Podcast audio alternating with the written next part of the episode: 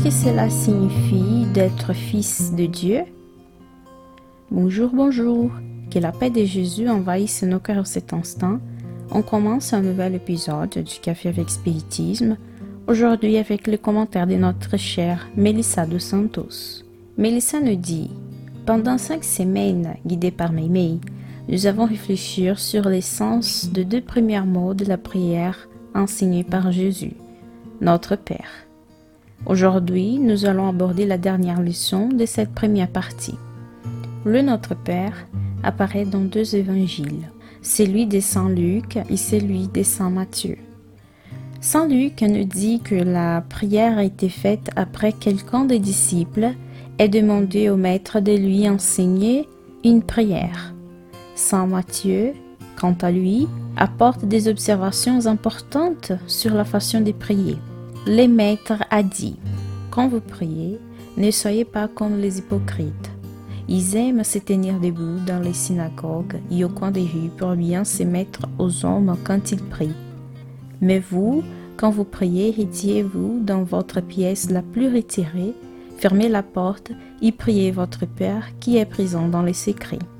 Votre Père qui voit dans le secret vous le rendra. Lorsque vous priez, ne rabâchez pas comme les païens. Ils s'imaginent qu'à force des paroles, ils seront exorcés. Ne les imitez donc pas, car votre Père sait de quoi vous avez besoin avant même que vous l'ayez demandé. Par ces mots, Jésus a voulu renforcer l'importance de prier avec le cœur, de se donner corps et âme à ces moments de la prière il n'est pas rare que nous faisions des prières automatiques. Lorsque nous sommes à la maison ou dans un groupe, parfois nous nous inquiétons de plaire à l'autre en faisant une jolie prière qui attire son attention. Mais l'acte de prier devait être un acte de simplicité, d'humilité, de notre connexion totale avec le grand amour.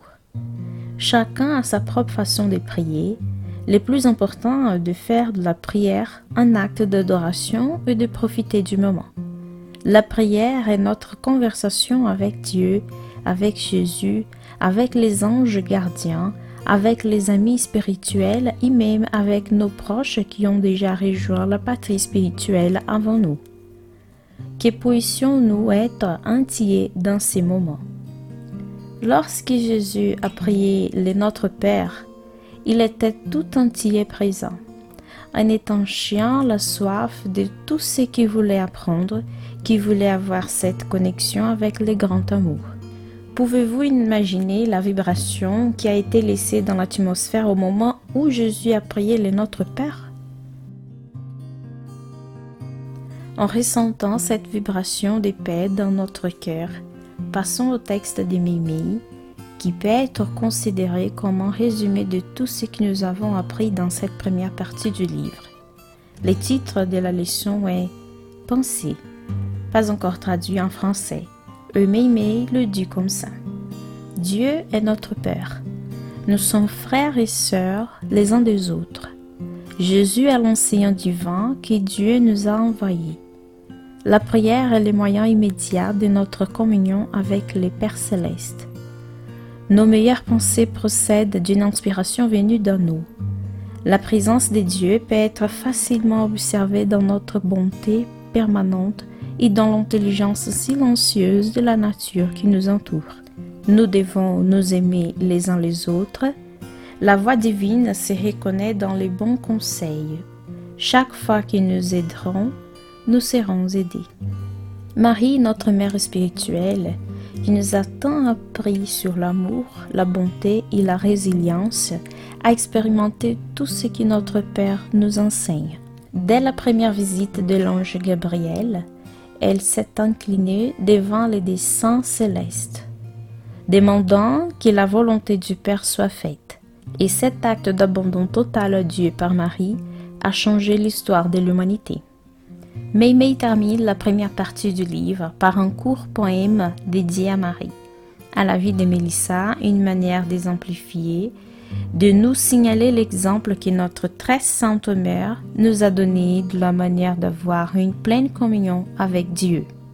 Dit Meimei. Dans notre tendre petite humeur, Plein d'une sainte affection, nous avons l'impression que Dieu nous parle au fond de nos cœurs. Notre Père céleste n'est pas cet être lointain et barbu assis sur un nuage qui nous fait remarquer nos erreurs. Notre Père céleste, l'amour par essence. Il nous embrasse tous, nous implique tous et nous donne les ressources dont nous avons besoin pour grandir. Comme l'écrit Alain Kardec dans l'Évangile selon l'Espiritisme, en analysant la première phrase de l'oraison dominicale. Nous croyons en vous, Seigneur, parce que tout révèle votre puissance et votre bonté. L'harmonie de l'univers témoigne d'une sagesse, d'une prudence et d'une prévoyance qui surpasse toutes les facultés humaines. Le nom d'un être souverainement grand et sage est inscrit dans toutes les œuvres de la création depuis les brins d'herbe et les plus petits insectes jusqu'aux astres qui se meuvent dans l'espace. Partout, nous voyons la preuve d'une solitude paternelle.